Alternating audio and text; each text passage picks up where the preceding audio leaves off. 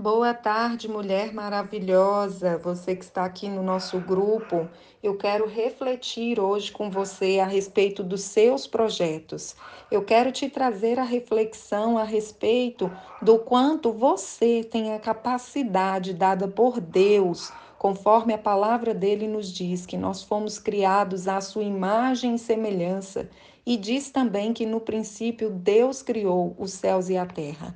O Senhor, ele tem a criatividade como uma essência, faz parte de uma característica dele, faz parte da essência dele, da capacidade dele. E ele nos criou conforme a sua imagem e a sua semelhança. Ou seja, nós também recebemos dados por ele esse benefício, esse DNA criativo, essa capacidade de criarmos, de trazer à existência aquilo que não existe.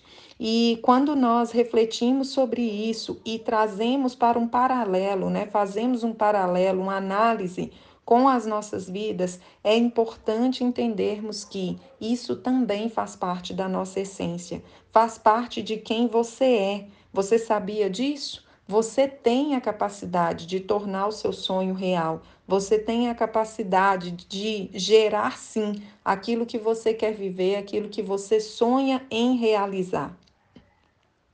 Quando nós olhamos a palavra de Deus em Tiago 2:18, na parte B, fala assim, ó: Mostre-me a sua fé sem obras e eu mostrarei a minha fé pela pelas obras. E aí eu quero perguntar para você como estão os seus projetos, como está a sua fé, sua credibilidade nos projetos que você sonha em realizar.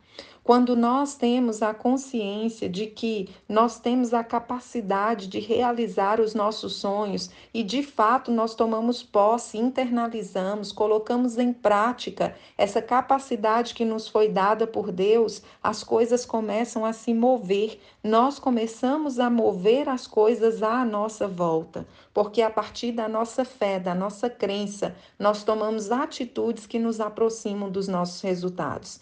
E aqui eu quero te trazer essa consciência do quanto é importante você sair da estagnação, do quanto é importante você de fato tirar o seu sonho ali do que é apenas um sonho, apenas uma uma questão abstrata, uma imaginação do que você pode viver e começar a trazer para um planejamento.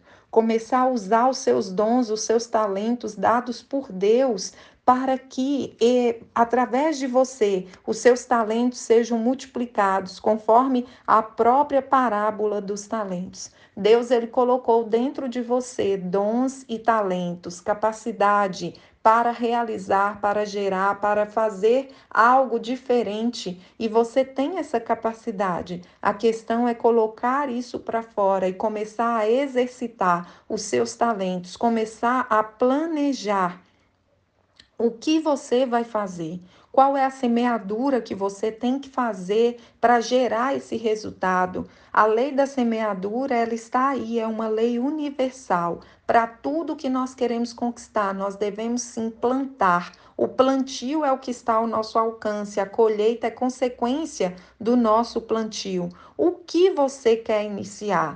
O que está queimando dentro de você?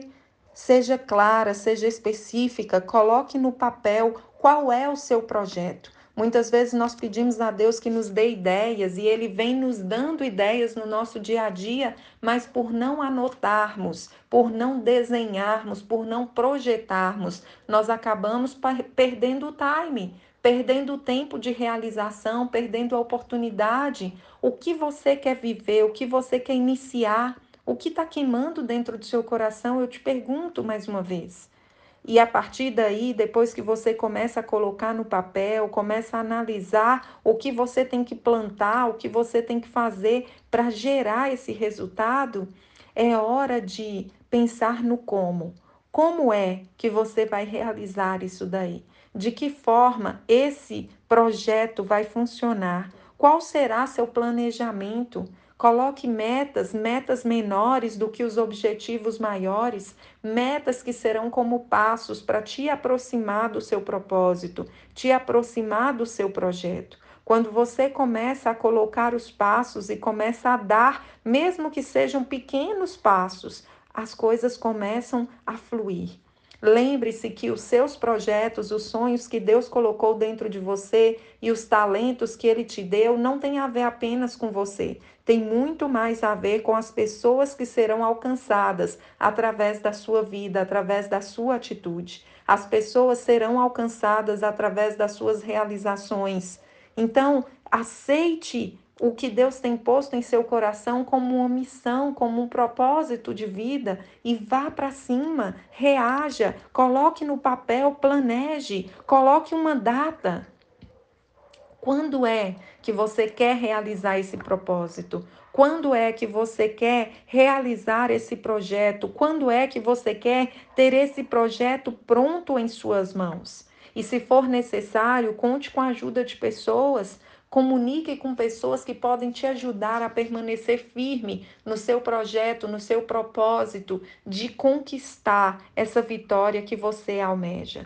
Lembre-se, não tem a ver apenas com você, tem muito mais a ver com pessoas que serão alcançadas a partir da sua experiência, a partir do seu exemplo. E coloque a mão na massa. Tantas pessoas estão aí falando: Deus, qual é meu propósito de vida?